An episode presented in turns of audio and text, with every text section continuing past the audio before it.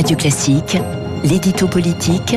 avec le Figaro. Il est 8h13 sur l'antenne de Radio Classique, l'édito politique avec Arthur Berda. Bonjour Arthur. Bonjour Renaud. Et vous vous demandez, vous n'êtes pas le seul, hein, ce matin, quelles lignes vont désormais adopter les républicains? Oui, car beaucoup d'observateurs, et pas toujours les plus honnêtes, ont fait semblant d'interpréter la défaite de François Fillon en 2017 comme l'échec du courant libéral conservateur que l'ancien Premier ministre incarnait à l'époque, un raccourci erroné que la droite ne cesse de payer depuis, car tant que celui que l'on présente souvent comme l'héritier le le, plus évident de ce subtil équilibre, à savoir David Lisnard, le maire de Cannes, ne décidera pas de se lancer officiellement dans la course, étant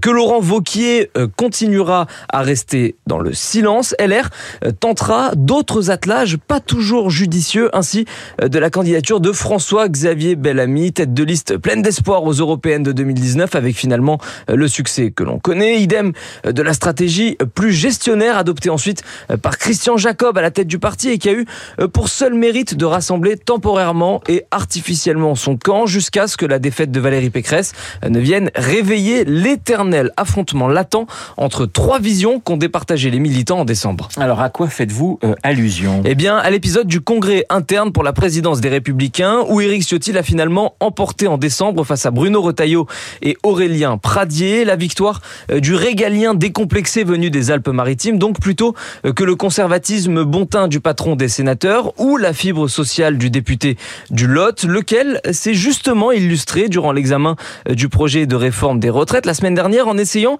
de peser plus que de raison sur les débats et de le faire en adoptant un discours aux accents gauchisants, au grand bonheur de la NUP qu'il a franchement applaudi à plusieurs reprises à l'Assemblée et au grand malheur de la droite dont il a encore un peu plus brouillé le positionnement avant de finalement être écarté ce week-end de la vice-présidence exécutive à laquelle il avait été nommé il y a à peine un mois. Arthur, c'est donc une clarification en vue de 2027 Exactement, ou alors à tout le moins une tentative de clarification, car cela fait en réalité presque un siècle que coexistent les trois droites théorisées par René Raymond dans les années 50, légitimistes, orléanistes et bonapartistes, des courants qui sont déjà parvenus à plusieurs reprises à franchir ensemble les portes de l'Élysée et qui parviendront sans doute à nouveau un jour, à deux conditions, une incarnation et en même temps des propositions. Or, les républicains n'ont pour l'instant euh, ni l'un ni l'autre. Ce sont donc des travaux herculéens qui attendent Éric Ciotti avant la bataille homérique que devra mener le candidat LR à la présidentielle. L'édito politique signé Arthur Berda. Tout de suite, les stars de l'info, Guillaume Durand.